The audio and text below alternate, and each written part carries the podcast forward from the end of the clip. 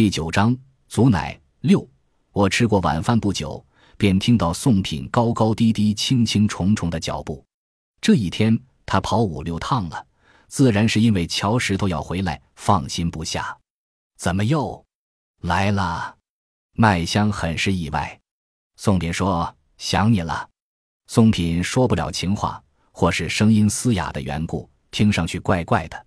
麦香哼了一声：“我才不信呢。”怎么，你老婆没喂你呀？我说了，你别提她。宋品恼火的，不提她你会死吗？麦香酸溜溜的，你那么疼她？宋品声音冰冷，闭上你的臭嘴！警告奏效，麦香立马不吱声了。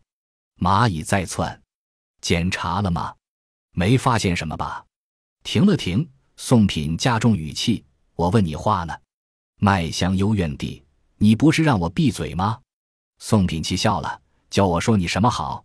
麦香骂哪个猪一大早就抱住我的臭嘴，不停的啃。宋品口气软了，麦香自是不放过损他的机会。宋品略显无奈，别扯远了，说正事。麦香说：“以为真想我了，没料你是来检查我的。”我说了没有？怎么？你还让我捉只蚂蚁放在祖奶身上？宋品说：“没有就好，别这么气呼呼的。我刚才碰见喜鹊了，和他讲了，他一会儿过来。”麦香嫉妒而又警惕：“你找他了？他来干什么？”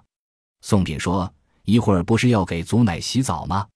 让他帮你，两个人看，总归要比一个人保险些。”麦香极其坚决：“不行，祖奶洗浴，不能有第三人在场。”宋品的哑音透着恼怒和冰冷：“祖乃是你的，你还想独占？”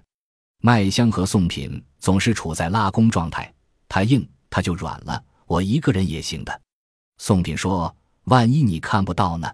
乔石头不回来也就罢了，他回来了，绝不能掉以轻心，要让他看见祖乃身上有蚂蚁。”麦香呀，那后果你想过没有？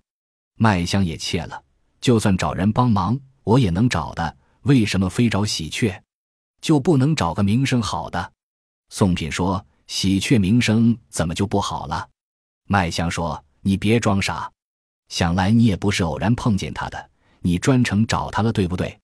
宋品说：“你别胡说，小心喜鹊听见。”麦香嘟哝：“我还怕他听见啊。”宋品说：“怕不怕，你自个儿知道。”麦香没有深入下去，转了话题。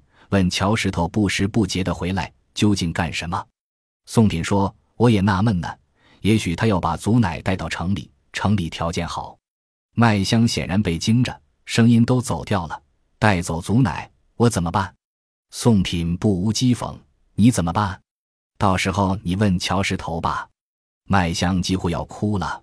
不止我，还有那么多祖奶保佑的人，他们也离不了啊！你得想个法子阻止他。绝不能让他把祖奶带到城里，不能。宋品自嘲：“你以为我是什么人，能阻止他？县长他也不放在眼里。”麦香声音低下去：“那怎么办呢？